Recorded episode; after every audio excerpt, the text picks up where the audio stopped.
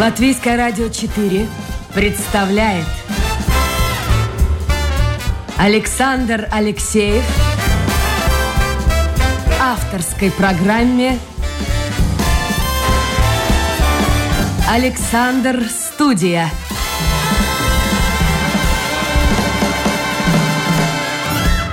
Здравствуйте, друзья! В эфире программа «Александр Студия». Как обычно, в это время с вами автор и ведущий Александр Алексеев. Сегодня у меня в гостях директор Латвийского музея пожарного дела Айверс Меднис. Айверс, доброе утро. Здравствуйте. Вот э, я не хочу обидеть музей ваш, но вы же поездили по миру, часто бывали за рубежом, смотрели, как работают ваши коллеги. Вот интересная деталь. В любом крупном городе, туристическом, есть музеи, что называется, первой категории, так назовем их. Ну вот в Риге это, ну, скажем, Домский собор, музей художественный, Риги мореходства. Туристы знают, вот это надо посещать. А есть хорошие, очень интересные музеи, но они где-то остаются на периферии. Вот мне кажется, ваш музей именно относится ко второй категории. Не обидно, нет? Вообще-то обидно. Вы, вы правы в этом. Мы пытаемся каким-то образом выйти на более широкий простор, реклама и прочее, но... Но вот сегодня тоже расскажем. Да, это прикладной, в общем-то, музей. И, конечно, его в первую очередь интересует именно больше профессионалов, экспозиция, все остальное. Но, к сожалению, да, мы тоже, мы каждый год делаем опрос посетителей на трех языках, на латышском, русском и английском. И да, в принципе, мы делаем вывод, что очень многие люди, э, которые живут даже недалеко, рядом, как-то этот музей... В общем, да и не знают о его существовании. Не знаю, да, Давайте сделаем вам бесплатную рекламу. Итак, вы находитесь рядом с бывшим стадионом «Динамо». Да, сейчас э, там находится сконтохал, который да. собираются сносить. И так что можно нас... будет скоро сказать, бывший сконтохал. Бывший, да. да. И вокруг нас э, застраивают очень современные здания, Сканста микрорайон развивают. Э, наше здание самое, конечно, красивое, изюминка в этом районе. Но это старинное здание в юген-стиле, это начало да. 20 века. Да, это по... закончили постройку в 1912 году, это имущество Рижской думы. Его строили очень долго, перестраивание несколько раз Э, он является памятником э, архитектуры. И также территория, практически музей находится в геометрическом центре города Риги.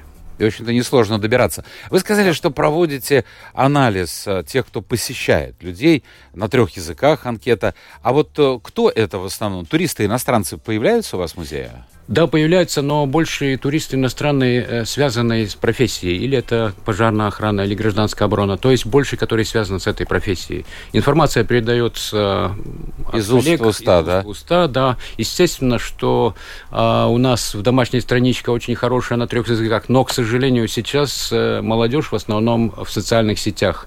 Вот, так и туда надо идти. Вот мы сейчас как раз над этим работаем. Только что значит, новую открыли домашнюю страничку в единой платформе, которая вот в госучреждениях и самоуправлениях. Только то, мы еще шлифуем ее, это очень mm-hmm. довольно трудный процесс. И вот сейчас мы пойдем в социальные сети, потому что э, очень широко, быстро распространяется информация, в принципе, это позитивно все. А, так что ну мы... хорошо, но объясните, вы говорите, что часто приходят люди-профессионалы, это понятно, но их круг достаточно узкий. Если я или кто-то, ну, вот наш оператор, или любой человек, который слушает сейчас программу, э, подумает, а может быть мне туда на выходной... Кстати, вы работаете по выходным дням? А субботу. А, вот объясните принципе... мне, пожалуйста, вот эту... Да. Я э, в воскресенье, вот только что воскресенье было, э, возил своих знакомых в Пардолгу. Очень милый уголок, прекрасная погода. Думаю, заведу в театр, в театральный музей. А нет, ни черта. Музей воскр... воскресенье музей закрыт. Почему нельзя закрыть его в понедельник, вторник? Думаем над этим. Обязательно надо воскресенье. Да, да когда семья может... Хорошо, что там делать простой семье? Вот людям, которые не связаны с пожарным делом. Ну, во-первых, интересная экспозиция, которую, э, в общем-то, ни, ни в одном другом музее увидеть невозможно. Во-вторых, для детей э, есть практические возможности практических занятий, то есть поработать с пожарным столом, почувствовать, каким образом это а, все Это работает. очень важно, потрогать, пощупать. Потрогать, пощупать. Э, мы демонстрируем все возможные датчики дымовые, которые год назад обязательны в квартирах. То есть можно посмотреть посмотреть, как они срабатывают на дым, как, какой сигнал и прочее воочию. Огнетушители разного типа пощупать, посмотреть, чтобы не бояться, когда нужно будет в жизни своей. А, значит, э, сейчас у нас впереди громадный проект. Э, на базе музея будет создаваться стационарный класс обучения а, в России, Беларуси, везде этот предмет называется «Основа безопасности жизнедеятельности». То есть основа основ – это основа а, культуры безопасности. Значит, Но это должно быть интересно как-то. Да, это будет э, весь процесс обучения, он будет в основном ориентирован на молодежь, на школьную молодежь, и фактически все будет э, не, не, не теоретически, а все будет э, именно с практикой. То есть э, им нужно, у них клиповое мышление, нравится да, нам да. или не нравится, в любом случае надо так вот. вот именно картинки, на... картинки, картинки. Картинки, э, виртуально, допустим, будет вариант даже виртуальная среда, то есть с виртуальными очками будет э, создаваться какие-то ситуации, э, генерироваться на виртуальных, значит, тушение пожара или там, э, допустим, человек упал э, в воду. И он может себя почувствовать лед. в роли пожарного. Почувствовать, каким образом это выбираться и прочее. Mm-hmm. Это перспектива, да, это проект. Друзья, это программа Александр Студия. Сегодня Сегодня у нас в гостях директор Латвийского музея пожарного дела Айварс Мэднис. Если у вас появятся вопросы, кстати, может быть, кто-то из вас уже побывал в этом музее или мечтает э, посетить музей, пишите, задавайте свои вопросы в интернете. Мы что ж в социальных сетях? Надо идти в ногу со временем. Домашняя страничка Латвийское радио 4, программа Александр Студия, и ваши послания появятся у меня сразу на мониторе. Я вот хотел о чем поговорить. Мы еще вернемся к музею. Вы же прошли, в общем, вся ваша жизнь была связана с пожарным делом. Да. Совершенно. Что вас занесло в 70-е годы, в 70, это середина 70-х годов, тогда в Ленинград, техническая школа пожарная. Ну, так примерно можно да. на, назвать это учебное заведение. Вот э, отсюда, что, в Латвии получить такого образования нельзя было? А, нет, к сожалению, в те времена а, было 9 школ в Советском Союзе и Академия в Москве только, и больше не было. И фактически в Латвии такого образования получить нельзя было. А, значит, Львов, Харьков, Э, вот Ленинград в то время ну, да, и так далее. Девять, да. девять э, таких школ было. Э, ну, что привело в средней школе, когда учились, у нас была добровольная пожарная дружина в совхозе очень сильно. ДПД. ДПД, да. А вы откуда? Вы не рижанин, нет? Нет, я Кауната. Это край Голубых озер, красивое место около озера Разно красочное место, сказочное. Приехали покорять Ригу, правильно? Э, не покорять. Э, когда закончили училище, присвоили звание, и было направление. То есть я хотел вернуться туда, но, к сожалению, мне пришлось... Mm-hmm. Назначили в Риге. То есть там не было такого... А почему именно пожарное дело? Ну, приехали бы в Ригу, учились бы где-нибудь в другом учебном да, я собирался заведении. в физкультурный институт, но в училище мне уговорил директор школы. Он в свое время заканчивал в Питере, э, школа чекистов была и прочее. Я был достаточно такой живой человек. Надо было идти в школу чекистов. Нет, это не мое было, в принципе. И он мне посоветовал, что там дисциплина, ну, то есть форма, армейская, порядок и прочее. Он говорит, ну, тебе конечно, как раз будет... шел по Ленинграду, идет солдат по да, городу, а да, там да, девчонки молодые да, смотрят. Да. Точно, да? Да, было так. А слушайте, какая форма была? Вот я не помню. Школа, э, форма была а, э, армейская форма, значит, петлицы. То есть обычная армейская? Армейская ага. форма, да, ну, курсантские погоны с э, каемкой белой. Значит, там эмблема инженерно-техническая, поскольку это техническое учебное заведение. И все остальное как армейская форма. А увольнительная часто отпускали? Увольнительная, да. Если в течение недели получил тройку независимая там физика, математика или стрельба из пистолета Макарова, то уже увольнение, к сожалению, Подождите, не но физика, математика, я понимаю. А стрелять-то зачем нужно? Значит, э, в принципе, эти училища готовили, э, значит, э, помимо пожарного, среднее военное образование и готовили командиров мотострелкового взвода. То есть практически было предусмотрено в случае военных действий, значит, эти офицеры, они будут как внутренние войска. И основная задача mm-hmm. это борьба с диверсионными, разведывательными формированиями формировании противника. В то время это натовские страны. Мы изучали натовские спецподразделения, а, вооружения, а тактические задачи. Я тоже изучал в военной да. кафедре университета. Копали, мы копали вот военно-полевые занятия, мы копали э, значит, на Пулковских высотах практически угу. занятия, выезжали преподаватели, копали окопы, Значит, там весной обычно коровы паслись, условный противник. То есть вот стрельба, полигоны, лагеря постоянно. То есть... А вам это нравилось? Да, конечно. Честно скажу, мне это не нравилось. Э, у нас, видите, мы помимо этого мы получали образование, во-первых. Во Но это одно дело. Физическое очень хорошее. Значит, там гоняли э, очень-очень серьезно. Мне это нравилось. Слушайте, Айвар, вы можете объяснить? Вот я вспоминаю свое, ну сколько там, два месяца мы, кажется, в Ада же проводили после четвертого, наверное, курса. Вот интересная вещь. Иногда сейчас встречаю своих однокурсников, вспоминаешь, ну, вспоминается только хорошее. Да. Все плохое забывается очень быстро.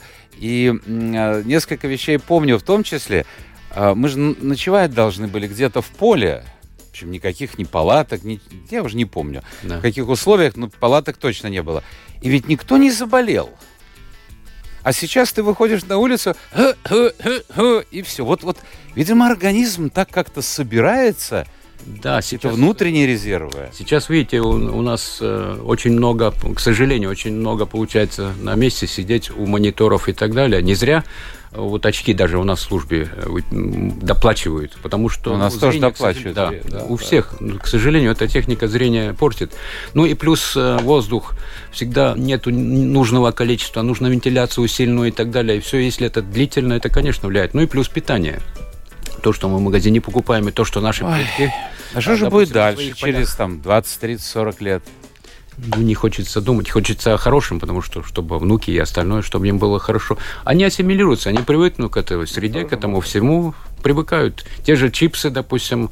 Вот э, мы своим детям не разрешали только по праздникам, а, в принципе, а сейчас чипсы я попробовал на вкус, их есть невозможно. Если а у нас другое поколение, у нас ну, другие да, да, да, мы... приоритеты были. Хорошо, вернулись вы в Латвию.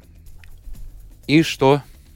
назначили э, значит, инспектором. А, в пожарной охране как бы два таких основных направления. Это инспекция то есть это контроль, надзор и прочее. И вторая – это тушение пожаров, а, спасательные работы и так далее. Как бы две, угу. значит, два направления. Инспектор – это тот, кто ходит, который, это тот, кого все боятся, привер... что который, явно что-то да, найдет. Да, что-то найдет. И в советские времена, к сожалению, во многих предприятиях к этому инспектору относились как враг народа. Типа ты пришел, ты мешаешь. Я думаю, что сейчас тоже относятся.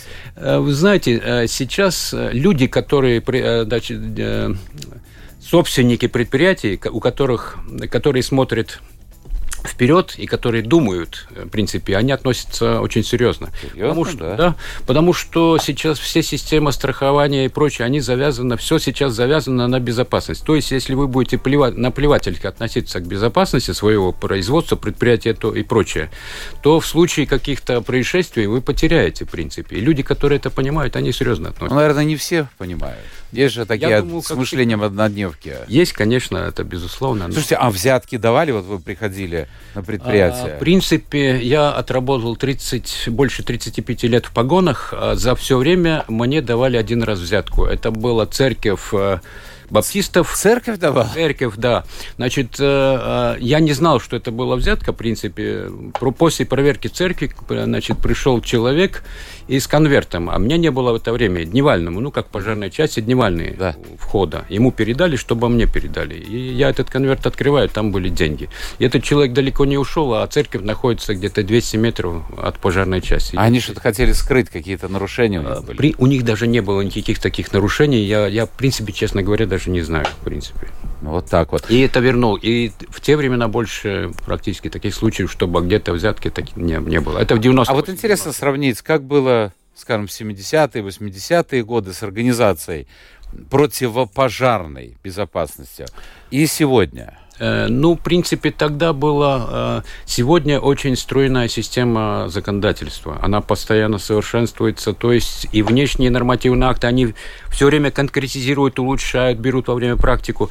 В советские времена весь Советский Союз работал практически... Не было ни одного закона, было только постановление Совета Министров Союза СССР об организации работы государственного пожарного надзора. Угу. Все остальное регулировалось Министерством внутренних дел, Э, наставления, уставы Министерства внутренних дел Латвии и, и так далее. То есть не было такой стройной, четкой системы. Конечно, система развивалась, структура и остальное все диктовала жизнь.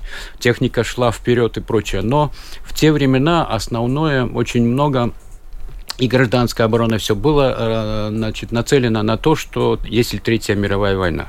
То есть э, уже по опыту Второй мировой войны и прочее, это резервы создавались, это техника и прочее. То есть люди, Советский Союз практически думал, что, ну, может быть это все. И в принципе... Так и американцы думали. Да, конечно. И тоже учения проводили. Да, и очень много средств, вот, бюджет и прочее направлялось на это. В том числе система гражданской обороны в Советском Союзе была очень сильная. Вот вы возглавляли э, несколько лет э, главное управление, я так перевожу должность вашу да. э, с латышского на русский, э, вы были начальником главного управления гражданской обороны Латвии. Это уже вот тысячные годы. Интересно вот спросить было бы и узнать у вас вот по поводу ковида.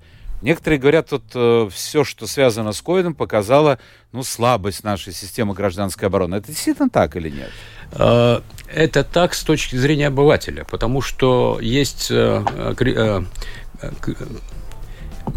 кризис воды с Система управления кризисом. Кризисом, да. Значит, служба пожарно-спасательная является секретариатом этой службы. То есть постоянно, фактически каждый день происходит, организовываются различные мероприятия, совещания и так далее. Постоянно происходит. А учеба? учеба в том числе. Просто это не выходит за рамки, ну, это не выходит э, широкую социальную. А может, стоит? Ну, это это надо, чтобы думали наши... Я понимаю, нет, нет, вопрос не к вам, просто потому что занимаются... вы говорите э, обыватель, правильно? Ну а для кого же эта система нужна? Для обывателя. Он а... должен быть спокоен, что если что-то случится... Вот посмотрите, сейчас были вот эти учения, да, это вообще не связано с вами, но, да. но, но вы в этой примерно сфере-то и работали в этом направлении. Э, я не знаю, я не знаю, я не специалист, надо в городе проводить, не надо в городе проводить. Тут всякие были слухи, сплетни. Хотя вот я читал до учений, что такие произойдут, будьте внимательны, даже сейчас пишут, где-то будет шумно, но тем не менее люди вот наши, они привыкли к тому, что идут, вот, вот мне надо идти по этой улице, я и пойду, и плевать мне на то, что там э, с оружием люди. Ну, я вот не знаю, как к этому отнестись. Что на каждом столбе не повесишь объявление. А, ну да, в принципе, в любом случае не 100% населения будет эту информацию... Конечно. То есть кто-то посмотрит, прочитает. И, в принципе, однозначно трудно сказать, э, нужно ли это так широко э, афишировать. Э. Ну, чтобы знали. А представляете себе, вот идет человек, который не читает газет, не смотрит телевизор, не слушает радио, таких очень много. Да. Они только в социальных сетях, если там нет информации, и вдруг автоматчики в форме что-то там делают. Ну, как-то, вы знаете, ощущение не очень, не очень. Ну, что касается вот э, пожарно-спасательной службы, поскольку администрирует под систему оповещения, это сирена и прочее, то согласно это все э, отрегулировано постановлением правительства. Но тоже, наверное, люди реагируют по-разному. В принципе, перед этим, как э, два раза в год осуществляется эта проверка, запускается сирена во всей Латвии, перед этим Значит, на приличный где-то неделю и больше информация проходит везде, и по телевидению, радио. Это да. И, потому что и радио и ведь служба заключила договора со всеми, то есть после срабатывания этих сирен во всех каналах и прочее, согласно договору, должна будет передаваться эта информация. Достаточно, но все равно будут люди, которые не слышали, не знают. Это однозначно. Избежать этого невозможно. Которые не знают ничего об этой системе. Вполне может быть. Я думаю, что таких становится все больше и больше. У меня такое впечатление. Ну, молодежь, она вас... Молодежь уходит, вы видите, вы же говорили, уходит, э, опять-таки, нравится, не нравится, но такова реальность. Появились социальные сети, появился интернет, и она там, и если там не сообщать, то, не знаю, может, в школах, вузах или на рабочих местах, трудно мне сказать. А как вообще, на ваш взгляд, вот наша латвийская пожарная служба, она сегодня готова к какому-то часу X? Не дай бог, чтобы он конечно, наступил. А, не но дай бог, чтобы он наступил, но, конечно, если посмотреть систему подготовки, если в советское время можно было получить образование, как я говорил, в Питере и Москве, то сейчас Латвия практически э, идеальная система подготовки. Идеальная, да? Колледж, колледж, три года колледж, э, значит, первый уровень профессиональное высшее образование дает, лейтенант звание присваивает и квалификация техник. И э, полтора года программа, программа состыкована с техническим университетом еще полтора года э, добавляется, доучивается технический университет, и получается полно, полноценная второй уровень высшее профессиональное образование инженер, квалификация а инженера. Востребована ли эта профессия? Э, профессия востребована, да, конечно. Ну, а чем вы берете? Зарплатой? Или нет, чем? нет. Чем? Э, те, которые хотят э, зарабатывать миллионы и прочее. То есть там это Здесь не, не бизнес. Это, а это что? Будет. Ну, знаете, э, есть мужчины, во-первых, это адреналин, есть стиль жизни. Но ну, адреналин каждый... он в молодости в основном. Ну, в молодости сюда приходит. Тот, который пришел молодой, ему что остается. Если он не нашел себя, он уйдет, он уйдет. А те, которые себя находят, они остаются на всю жизнь, и он уходит на пенсию, он все равно живет этим. Вот ветераны наши, они следят за этим, все живут. То есть человек, он весь в этом. А вообще, эта профессия во всем мире – это единственная профессия, которая, в принципе, солидарность имеет во всем мире. Вот вы можете пожарный поехать в Америку, любую да. страну, и не, не найдете гостиницу, допустим. Вы придете в любую пожарную часть, или они вас там же где-то найдут комнатку. Ага. То есть вот, вот это взаимодействие. И с точки зрения даже языка. 90-е годы вот нам приходилось со шведами общаться и прочее. Не зная даже языка, в принципе, пожарный с пожарным... Ну, да, но общее дело без каких проблем. Кстати, вот слушайте, общаться с... Э, вот я хотел бы узнать о ваших поездках. Вы много действительно где побывали у ваших коллег. Но вопрос сначала по поводу техники. Недавно я где-то читал или слышал, что э, есть проблема с машинами. И даже такие случаи бывают, что современные машины не могут въехать э, вот в эти ангары. То есть, э, как бы, так сказать, одно не поспевает за другим. Вот если говорить о технической вооруженности наших пожарных, насколько она все-таки соответствует ну, европейскому уровню?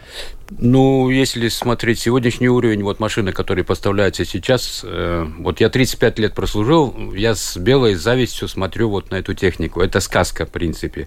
Во-первых, пожарные автомобили э, не производят как серийно, как любые другие автомобили. То есть каждый заказчик, Латвия в том числе, идут э, конкурсно выбирают производителя, едут к производителю, и это все берется на компьютере, выбирается шасси и прочее, и заказчик э, говорит, что ему нужно, какую технику и так далее. Ну а чем техника, которую заказывает Латвия, отличается от техники, которую ну, заказывает, скажем, там соседи наши, эстонцы, литовцы? Каждый, каждый компонует по-своему.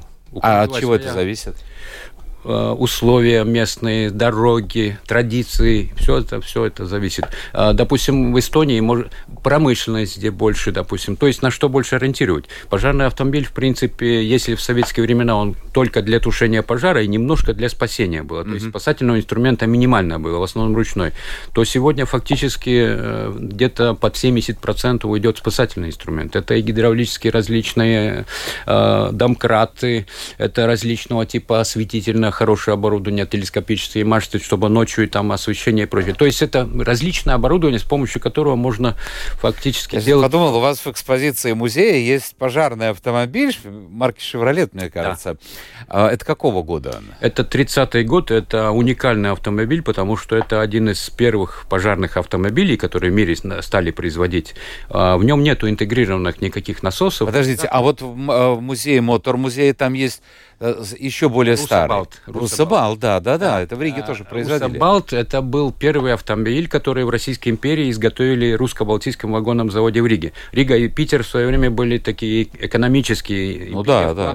Это третий город Российской империи был, да, да, да. да. Это в 1912 году этот Руссо-Балт. А чем вот этот Шевроле отличается? Что, ну, 20 лет разница. А, ну, Русабалт – это на базе э, Рено, в принципе, он более… Э, концепция более старая старая практически, более старая.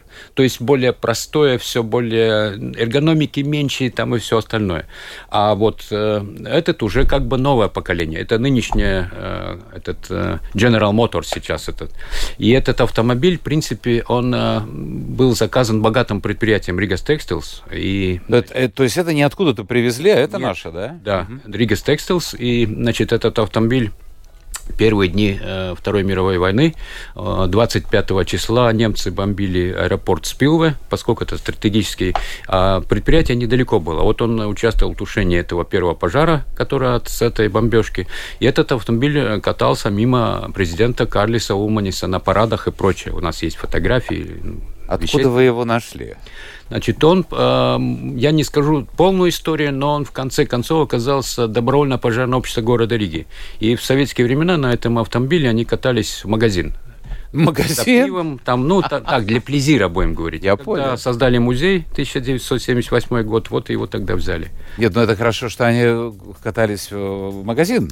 Они его Могли бы выбросить просто да, на свалку. Они его сохранили в очень хорошем состоянии. Хорошо, ну вот совершенно наивный, может быть, для кого-то вопрос, но тем не менее. Сто лет примерно прошло. Там 30-е годы, сейчас 20-е годы 21 века.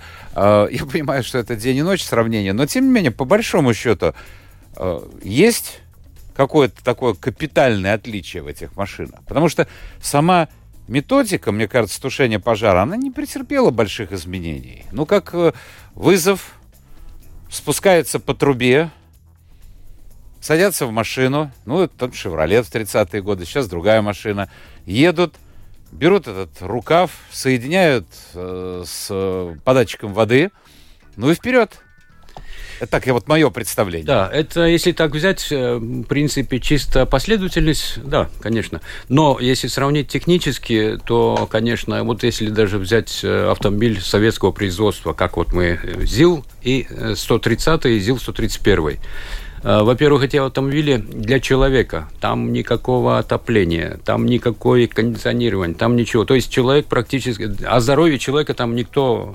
Э, потный ты ехал, грязный, с пожара, допустим, мокрый mm-hmm. зимой, там сквозняки и прочее. То есть там вот здоровье железно нужно было для этого. Во-вторых, само само пользование этим автомобилем. Если все современные автомобили для подачи воды достаточно одной секунды, одного пальчика, вот сейчас а, соревнования европейские по пожарному спорту, и там есть развертывание от мотопомпы упражнения.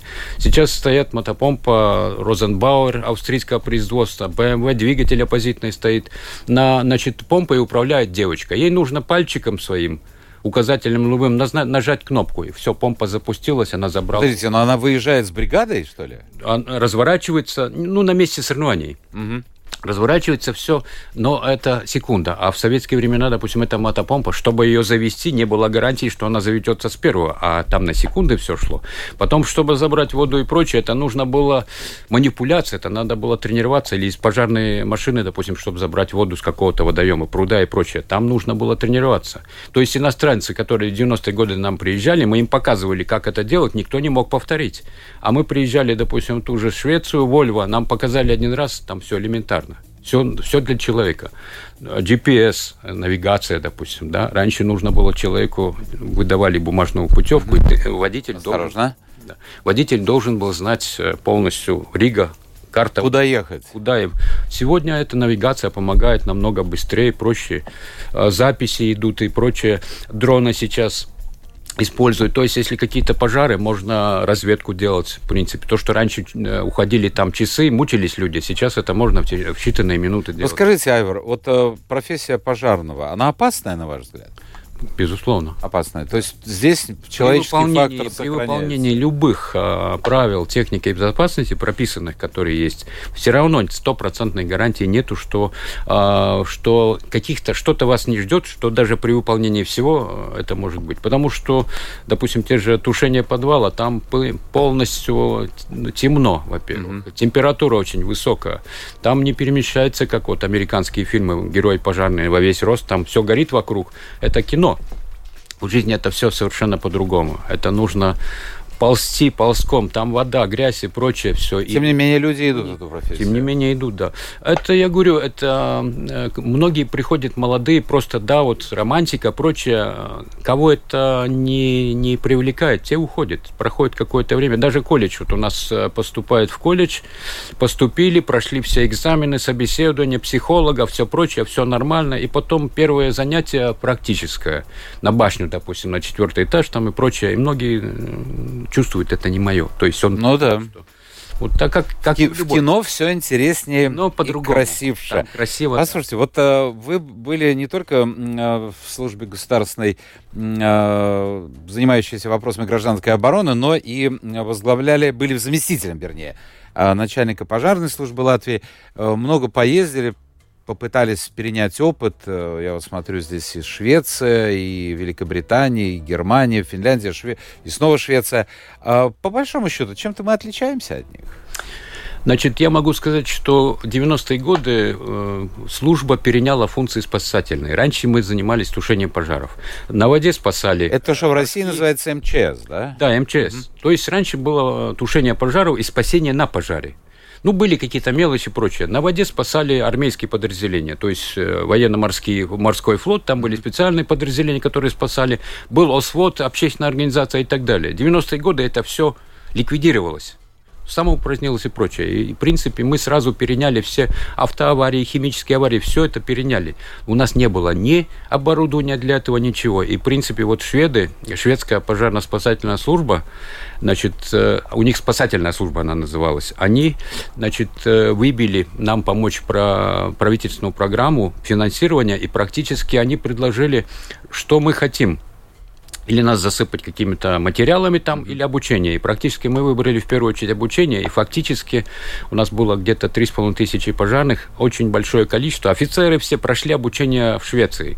То есть э, все это касается... Появилось новое что-то, чем вообще новое, раньше да. не занимались. И вот э, у них там 4, 4 учебных центра, там сказочные, там территория 400 с чем-то гектар, там они, э, при принципе, и завалы, и различные химические аварии, все это реально реально делали все, тренировались, это сказка была. И потом у нас повезло, что э, когда развалился Советский Союз, э, значит, вся Европа практически, все поняли, что Третья мировая война, наверное, отошла, или это не актуально, и у всех государств были очень хорошие государственные резервы. И вот шведы нам очень много со своих резервов оборудования дали.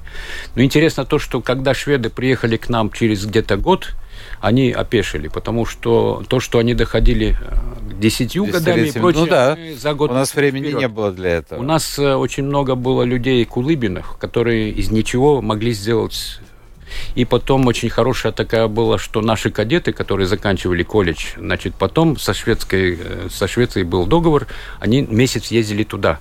И вот шведы там тоже смотрели, что очень хорошая подготовка, прочее. Мы еще не, не привыкли тогда к такой комфортной жизни, как уже Европа вся жила, в принципе. Мы, мы могли из ничего что-то сделать. Ну, это тоже хорошо. А, помните, там один товарищ блоху подковал, да, да. Могли еще. Да, да. Аверс Мейднес, директор Латвийского музея пожарного дела, сегодня гость программы Александр Студия. А, ваш музей рассказывает вообще об истории пожарного дела в Латвии. А когда появились первые пожарные? Ну, мне кажется, как человек начал жить и строить дома, сначала деревянные, начались пожары, и, и, и нужна была профессия эта. А, Может, тогда она по-другому называлась, да. конечно. А, в принципе, первые письменные источники а, говорят о том, что в Древнем Риме 2000 лет до нашей эры уже появились первые пожарные. Значит, ну, это было рабовладельческое государство, mm-hmm. значит, патриции отдыхали, прочее, рабы, а рабы работали, ну, и рабы были в полиции. И тогда было вот 2000 лет до нашей эры, значит, 7 э, тысяч полицейских, одна тысяча было специализовалось э, подразделение пожарное. Но тогда техники как таковой для тушения не было. Тогда в основном все это было на профилактику. То есть патрулировали, смотрели. Были правила очень жесткие, э, соблюдения пожарной безопасности. Патрулировали в основном вот таким методом. Патрулировали, если где-то кто-то что-то нарушал, наказывали. В те времена еще наказания были физические в том числе, не только денежные. И, э, значит, э, в профессии, если горел, горело здание, допустим, естественно, что потушить невозможно было, то основной упор был на защиту соседних зданий. То есть там мокрыми тряпками накрывали, поливали водой и так далее, и так далее. Частично вот этот метод и сейчас актуален, если очень э, пожар... Э, То есть лучше предупредить, во-первых? Да, есть такие моменты, когда этот э, объект невозможно и бессмысленно. Тогда... Слушайте, я вот думаю, я вспоминаю, ну, вспоминаю то, что я читал, конечно, когда войска Наполеона, ведь Рига как, да. центр города, вот где мы с вами сейчас находимся, да. то, что называется Старая Рига, это была город-крепость, а дальше все были деревянные предметы, предместье. И смысл был такой, что если враг подходит к городу, предместье сжигают и перед э, врагом неприступный якобы город. Так вот, по ошибке сожгли, думали, что это Наполеон, а это коровы. Возвращались в водопой, и весь этот Форштадт, все, что туда, вот в сторону Псковского шоссе, да. по Бривибас, все это сожгли. А я думаю, а как это вот э, соседние дома? Ну, я, это же колоссальный пожар. А Там было так, Как это обеспечить, что вот, вот здесь горит, а Да. вот здесь уже не горит? Все было подготовлено, ну, военный комендант, э, приказ был для подготовки, все было подготовлено, и вот этот, этот сигнал, то, что там коров гнали, это, это спорно в одной литературе. Ну, это да, да, легенда. принципе, Но, тем не менее, легенда, пыль да. кто-то поднимал. Да. Получилось так, что когда подожгли, то сгорело больше намного э, территорий, чем было запланировано, то есть соседние и прочее. Вот а что касается людей, их насильно просто э, эвакуировали Эвакуация, сам, а кто нет, их эвакуировали насильно, остаться нельзя было. Но здесь один опять плюс, что после этого Рига получила возможность планировки более широких улиц и прочее. То есть э, вся Рига была бы такая, как старая, а вот благодаря вот этому все остальные районы нормальные, э, геометрическая планировка и прочее, вот из-за этого получилось лучше, удобней. Да, но, ех- но ехать на машине сейчас неудобно. 100 метров светофор. Ну, это да. 100 метров светофор. 21 век. 21 век. У вас, кстати, 21 век. Э, У вас эм, проходит выставка, называется «Нет терроризму» и связана с событиями вот этого террористического акта в Нью-Йорке, когда башни-близнецы были сожжены. Вот вы наверняка видели фильм, я тоже недавно смотрел фильм, художественный фильм. Да. Я понимаю, что это вымысел в чем-то авторов, но насколько правдиво вот то, что рассказывают и показывают там худо... может быть, даже и документальное кино о том, в каких условиях приходилось работать пожарным. Может быть, люди просто не понимали, к чему это может привести. Они выводили тех, кто не мог сам выйти. Они тушили пожар рядом с этими башнями. Но ведь кто-то должен был по- понять, что не сегодня, не завтра, то есть буквально через какой-то там промежуток времени, они обе башни рухнут. Тем не менее, люди продолжали работать. Эм, Ну, безусловно, что они это все понимали. Э, И, в принципе, эта профессия такая, что нет такого варианта, что что-то произошло, и пожарный будет приедет и будет смотреть. То есть здесь э, искали варианты самые-самые какие безопасные с точки зрения э, щадящие. Намного больше, может быть, там э, погибло бы еще и пожарных, в принципе. Но такого нет, что пожарный приехал, и он будет стоять Но они смотреть. пожарных Нью-Йоркцы ценят, и, и так я Да, обратил да. внимание, когда ну, у них машины какие-то немножко отличающиеся от наших. У них громадные, большие... с наворотами едут. темно-красные, с золотыми буквами. Да, да, да, да, да, да, да. У них профессия пожарного – это одна из самых популярных профессий в Америке. В 1974 году они написали федеральные законы, и там они провозгласили, что пожарные и полицейские – это самые опасные профессии мирного времени. И у них отношения... так и есть. Да, у них... Айверс Мэднес. Айверс, у нас эфир закан... Ну, давайте хотя бы один вопрос э, конкретный. Я не знаю, отметите ли вы или нет Надежде. Она спрашивает, скажите, пожалуйста, зачем вдоль Яунцемского шоссе установлено так много гидрантов? Не знаете? Э, Развитие идет с перспективы Риги. Сегодня это шоссе, завтра там будет постройки. И когда строятся какие-то ма- магистрали и прочее, то дешевле и логичнее построить и поставить все коммуникации заранее. У нас очень, к сожалению, в Риге э, много безводных так называемых районах сегодня. И, Даже так? допустим, да. И последний вопрос у меня. Это мой вопрос. Скажите, вот столько шума было, говорили, что будут ходить, проверять по домам, наказывать.